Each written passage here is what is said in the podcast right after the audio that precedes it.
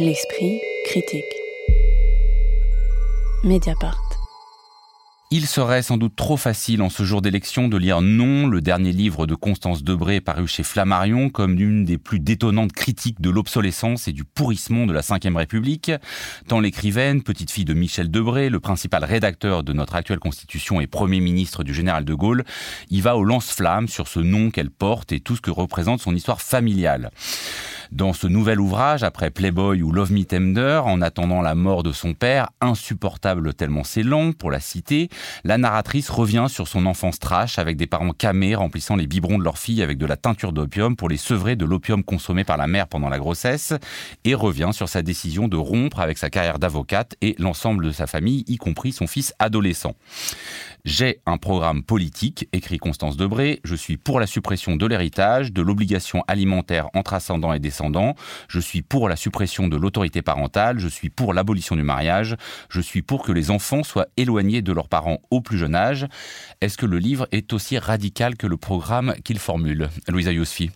Alors, euh, c'est un livre euh, qu'il est très difficile de lire euh, sans a priori, précisément à cause de ce nom hein, qui précède le geste d'écriture et qui évidemment piège à la fois la lecture et l'écriture. Donc, une fille d'eux qui écrit pour dire qu'elle veut rompre avec sa généalogie et qui présente cela comme une démarche émancipatrice radicale évidemment, on l'attend au tournant. Cependant, j'ai quand même tâché de prendre euh, ce texte pour ce qu'il est. Donc, c'est un objet euh, littéraire. Et je dois dire que j'ai été euh, successivement, en fait, séduite, puis agacée, puis séduite, puis agacée, et voilà, jusqu'au bout comme ça. séduite d'abord à l'endroit de cette écriture, hein, qui est sèche, rêche, qui entre en fait en cohérence avec le geste qu'elle veut porter, c'est-à-dire la purge, la, discipline, l'assaise à laquelle la narratrice tâche de se soumettre euh, afin de mener à bien une mission euh, impossible hein, dans, la, dans la vraie vie, mais dont la littérature peut éventuellement constituer euh, le lieu, c'est-à-dire en finir avec soi-même. Euh, on pourrait d'ailleurs faire un lien avec le en finir avec Eddie Balgueul, avec cette façon aussi de se constituer comme un personnage, son propre personnage, euh, et se transformer. Voilà, c'est une espèce de changer de méthode version version Bourges. Hein. Mais néanmoins, ce qui agace, hein, ce qui m'a agacé, le problème en fait hein, avec le avec Debré, c'est qu'on se demande toujours si ce geste de rupture est l'effet d'une véritable émancipation ou d'un nouveau luxe que sa position privilégiée lui permet, parce que cette aisance avec laquelle elle embrasse ce destin de paria euh, de la société, euh, l'assurance de pouvoir l'écrire, de la mettre en scène, d'être publiée même, hein, tout cela est évidemment lié à ce nom dont elle prétend ne plus vouloir bénéficier. Et alors, bah, ça nous agace parce que Constance Debré, qu'est-ce qu'elle fait? En fait, elle veut disparaître, mais pour le faire, elle fait un tas de gestes, elle fait énormément de bruit, elle tape sur les murs. Elle veut qu'on la regarde disparaître. Regardez-moi comme je disparais, comme je renonce à moi-même. Et c'est cela, en fait, qui ne peut pas euh, manquer d'être interrogé dans cette littérature. C'est-à-dire quel sens il y a euh, à écrire pour dire qu'on veut disparaître, qu'on ne veut plus être Constance Debré? Pourquoi être passé par ce récit de soi, en fait, qui reconduit finalement une position de sur surplomb, où Constance Debré devient celle qui détient la recette de la vraie radicalité contre ce qu'elle appelle la ville lamentable, c'est-à-dire la vie de tous ceux qui n'ont pas le courage de rompre avec euh, le décor dans lequel ils ont été plongés euh, à la naissance. Pierre Benetti, effectivement, un moment où elle dit euh, J'aurais fait le même livre si j'avais eu les mêmes parents, si j'avais eu la même enfance. Est-ce que ça, c'est crédible? Ben oui, j'avais noté cette citation-là et je me suis demandé pendant tout le livre quel est le pacte de lecture qui nous lie à ce texte? Est-ce qu'on est censé la suivre? Tout au long de ce texte. Je partage complètement le sentiment de Louisa Yousfi sur, sur le livre euh, qui m'a fait passer c'est bien le mot de l'agacement ou voire de la colère et je pense que c'est aussi un, un, livre qui produit euh, qui, est, qui est en colère mais qui peut produire aussi chez le lecteur euh, de la colère. Et, mon, et mon avis a balancé entre cet agacement et une vraie admiration en fait devant ce qu'elle réussit très souvent à faire. Euh, alors, oui, parce que ça, quand même, ça envoie du bois. On va pas faire, on va pas tout citer, mais il y a vraiment des phrases. On est là, ah ouais, quand même. moi, ce qui m'a le plus euh, posé problème, c'est son côté euh, donneur de leçons au monde entier, évidemment. Là où ça pêche, je trouve, c'est quand Constance Debré veut faire avec une écriture finalement très autoritaire de sa ligne de conduite personnelle un programme politique, voire une éthique. Donc, elle dit souvent, c'est ce qu'il faut faire et aussi quand elle manque, pardon, de lucidité sur sa position, euh, elle qui parle sans cesse d'être en conscience. Donc il y a des remarques qui trahissent hein, le luxe dont, euh, on parlait euh, à l'instant. Quand elle dit par exemple, ce qui compte, ce n'est pas être de gauche ou de droite, riche ou pauvre, ce n'est pas être homosexuel ou hétérosexuel, ce n'est pas vivre dans une chambre de bonne ou un château, être propriétaire ou locataire, marié ou pas marié, on s'en fout complètement de ça. Être libre, c'est le vide, ce n'est que ce rapport avec le vide, certes, mais quand même, c'est plus facile euh, de faire le vide quand la maison est pleine et quand le, nom, c'est plutôt Debré et, vraiment, ça m'a mis parfois en colère de, penser à, tous ces gens dont l'histoire n'a pas encore été écrite. Euh, on les appelle à lire un livre qui dit oubliez votre histoire, c'est pas si important. L'existence, c'est autre chose. Alors, je peux aussi donner un autre exemple, mais je vais venir quand même euh, à des éléments qui, font de ce livre, je trouve quelque chose de, très réussi. Euh, il y, a un passage ahurissant où elle cite les lieux où elle vit. Donc, depuis qu'elle a, elle a, tout jeté, elle a jeté aussi la maison, enfin les endroits où elle vit. Donc, par exemple, c'est 9 mètres carrés, place de la Contrescarpe, ou bien chez un copain rue Chapon, ou bien dans un deux pièces boulevard de Clichy, ou bien dans un studio en haut d'une vieille tour à Arles. Alors certes encore, mais quand même, on va pas à Montfermeil ou à Argenton-sur-Creuse, quand même pas. Et puis cette perspective adoptée, qui est finalement une sorte de, contre-histoire de la Ve République du point de vue intime, moi, ça m'aurait beaucoup intéressé euh, de lire ce que fait un nom à quelqu'un. Qu'est-ce qui, fait ce nom-là dans une existence? Mais finalement, elle n'en parle pas beaucoup. Parce que euh, Debré, euh, alors vous avez parlé de la constitution de la Ve République qui vote aujourd'hui. c'est aussi le 17 octobre 61, c'est aussi l'expulsion de l'église Saint-Bernard. Mais de cela, rien n'est dit dans le texte. Alors bien sûr, c'est pas sa perspective, mais ça m'aurait beaucoup, beaucoup intéressé. Et puis tout à l'heure, je vais, je vais revenir quand même sur des choses qui sont quand même plus, plus réjouissantes dans le texte. Lise Wachman, hein, impression d'ensemble et euh, je, du coup, euh, puisqu'on cite des phrases, euh, je rebondis sur celle-là aussi de Constance Debré. Mes livres, ce n'est pas raconter ma vie, mes livres, c'est expliquer ce qu'il se passe et comment on doit vivre. Oui, alors on peut peut-être commencer là-dessus, c'est-à-dire qu'elle prétend qu'elle elle, elle, se, elle se pose, elle prétend nous délivrer un discours politique, mais en fait, elle nous fait la morale, hein.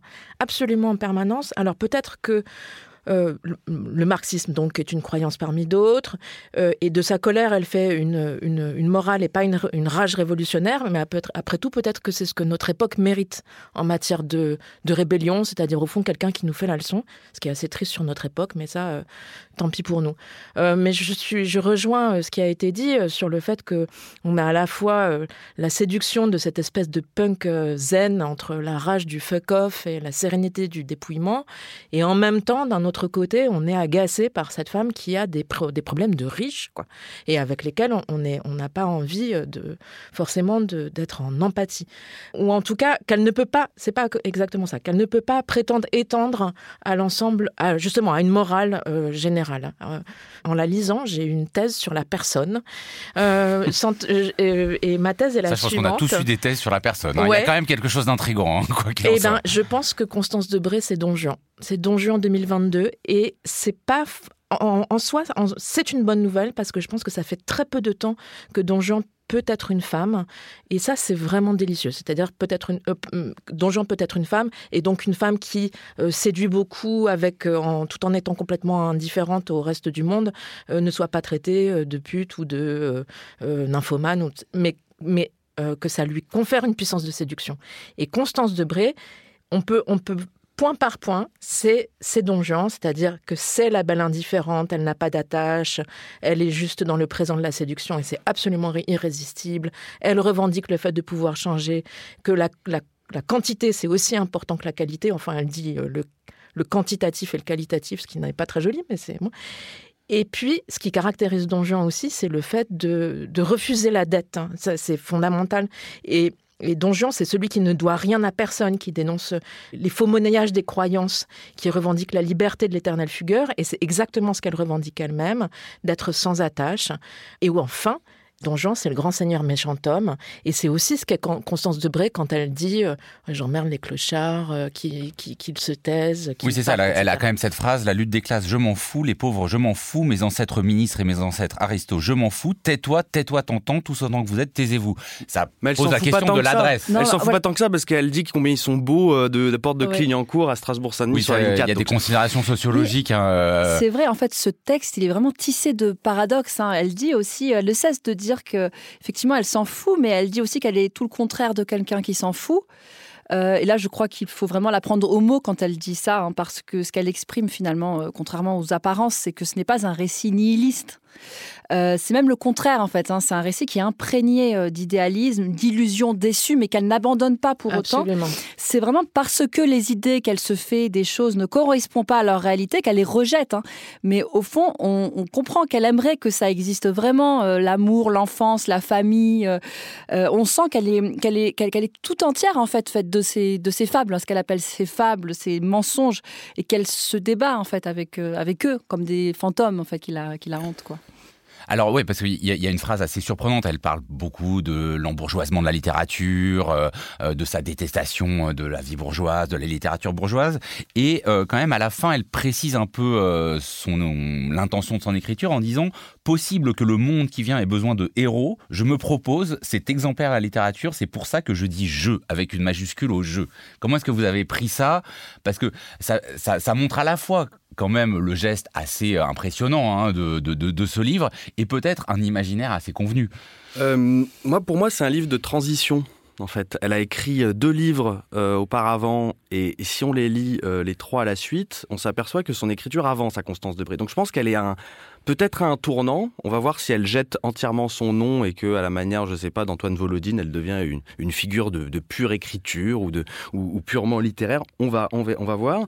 Mais c'est une sorte de, je trouve, de, livre qui pêche par moment, mais en même temps qui est extrêmement fort pour moi, parce que elle arrive à ne faire de son existence que cette ascèse qui est suivie par l'écriture elle-même. Et je trouve qu'on n'a pas encore parlé peut-être de la euh, du style qui est bon dans l'assénation, la répétition. Ça peut paraître euh, un peu pauvre euh, par moment, il y a des il y a des couacs de style, euh, mais globalement, je trouve que ça marche. Elle elle, elle accompagne son mouvement de rupture. euh, et le fait de, le, le geste principal, c'est le fait de jeter, de vider, de, de faire le tri. De se débarrasser. Et ben, finalement, bon, elle tient quand même sa ligne d'écriture, je trouve, tout au long du livre. Lise n'a pas l'air. Ouais, non, mais, juste- non, mais je pense que c'est important la question de la langue parce que voilà, c'est on pense à des, des figures de rupture comme ça de liberté. Forcément, euh, voilà, on peut penser, euh, on peut convoquer Rimbaud, mais lui, il part vraiment en Abyssinie. Il y a vraiment une langue. Enfin, ça, la rupture, elle est dans la langue. Là, est-ce qu'elle fait la rupture dans la langue, qui serait le parallèle de la rupture qu'elle invoque euh, socialement? Ce qu'elle propose, même si je dis encore que ça m'a profondément énervé par moment, ce qu'elle propose, je trouve, n'est pas fait aujourd'hui en littérature française. Je, trouve qu'il y a une proposition qui, qui ne n'existait pas jusqu'alors de cette entrée. Justement, on parlait d'Édouard Louis tout à l'heure. Je trouve qu'elle s'engage un peu plus dans une, euh, une adresse au lecteur que quelqu'un comme Édouard Louis. Quand elle dit choisir l'histoire qu'on se raconte, c'est peut-être ça le cœur du livre. Quelle est l'histoire qu'elle est en train de se raconter? Com- Comment elle, se- comment elle se, elle se place comme auteur euh, dans le champ? Et en fait, elle va décrire comment on devient quelqu'un d'autre. Donc ça passe aussi par des transformations physiques, d'où euh, l'importance aussi euh, très forte du, du sport, en l'occurrence de la nage. et des tatouages, donc plutôt crevé sur son cou et Saint-Og notamment sur son cul. Et là où je trouve qu'elle est la plus convaincante, au-delà de ces de- un peu parfois des, des facilités, des pauses ou, des clichés, c'est quand elle écrit quelque chose comme écrire ce qu'on est seul à savoir, ce qu'on a vu, ce qu'on a compris, écrire comme on n'y comprend rien, ou bien se taire. Peut-être que c'est devenu sale les livres. Alors c'est aussi de la pause, mais je trouve quand même qu'elle est est elle est au plus proche de son existence. Et ben là ça tient. Lise Wachman sur la langue et sur, euh, je cite une autre phrase de Constance Debré, Mon corps est apparu quand je suis devenu écrivain, quand je suis devenu homosexuel, quand je me suis débarrassé de beaucoup de choses et que j'ai perdu le reste. Cette façon aussi de nouer du coup homosexualité, écriture et rupture sociale et familiale. Est-ce que ça est- c'est convaincant? Parce que dans ce cas, il faut que l'écriture tienne. Oui, non, mais l'écriture tient parce que l'écriture tient sur euh, sur cette, cette colère qui l'alimente en permanence. Mais on peut trouver d'ailleurs que c'est un peu répétitif euh, du coup. euh, C'est un, un- c'est un- un modèle sans cesse reconduit. Mais pour moi, vraiment, c'est un livre qui. Enfin, Pierre disait, euh, il y a une adresse, mais c'est un livre qui ne tient que par son adresse précisément. C'est un livre qui ne tient que par sa Oui, puissance de séduction et avec ce retournement final qui est que après nous avoir expliqué que euh, elle rompait avec avec tout, euh, qu'elle était euh, euh, une, femme forte euh, et avec une, carapace solide. Comme pour tout héros moderne, elle nous ré- révèle que sous la dureté intrépide perce la tendresse, qu'il y a un petit cœur qui bat, que euh, elle prend soin de son père en lui mentant, en lui disant qu'elle ne le fait pas pour lui, mais pour elle. C'est vraiment une morale de cow-boy. Non, mais moi j'adore les cow-boys. Mais je veux dire, juste, c'est vraiment le retournement ultime qui fait que même là, en fait, on est, on est saisi. Ah non, en fait, elle n'en a pas rien à foutre de rien, contrairement à ce qu'elle prétend. Oui, ça, on peut parler aussi, euh, vous la décriviez en donjon euh, moderne, et je pense qu'il y a quelque chose effectivement de juste euh, là-dedans, dans le détachement, mais il y a quand même, vers la fin, une forme d'amour en forme, alors peut-être pas de rédemption, mais quand même assez euh, convenu, qui euh, désamorce peut-être la charge euh, du départ, non, Louisa Moi, ça m'a un peu déçu, effectivement. Quoique, j'ai quand même apprécié ce qu'elle raconte. Le récit qu'elle raconte avec son père, je le trouvais, je l'ai trouvé plutôt sincère contrairement à ce que tu à ce que vous semblez dire. Ah voilà. Non mais euh, non parce que j'ai eu l'impression qu'on disait que du coup c'était encore une posture qu'elle se donnait avec le Elle raconte comment elle prend soin de son père mourant.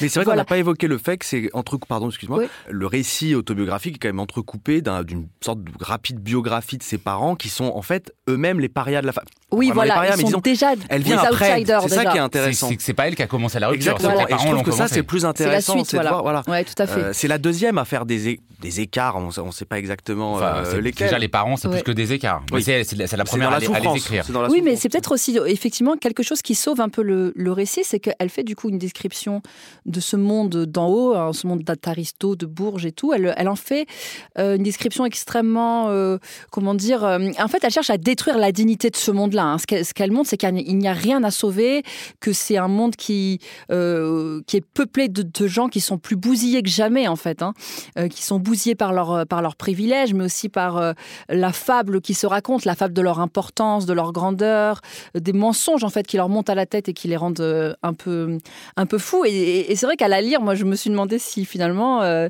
n'était pas dans les familles d'Aristo qu'on va se mettre à, aller chercher les, nouveaux soldats, quoi, les nouveaux, les, nouveaux punks.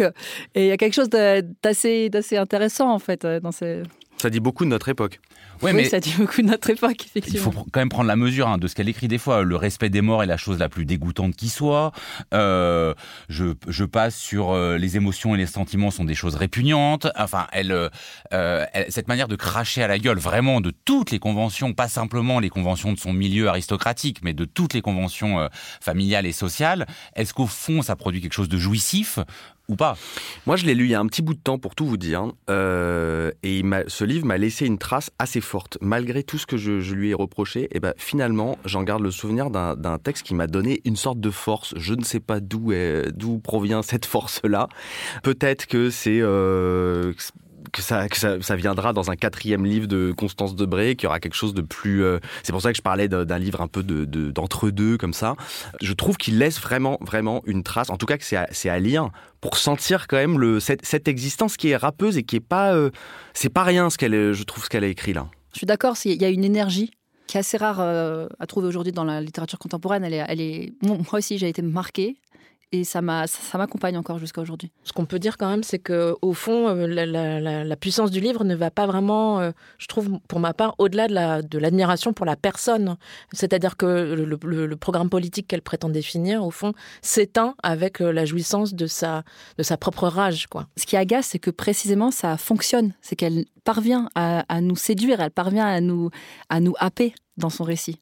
Constance Debré, non, c'est donc publié chez Flammarion. L'esprit critique. Mediapart.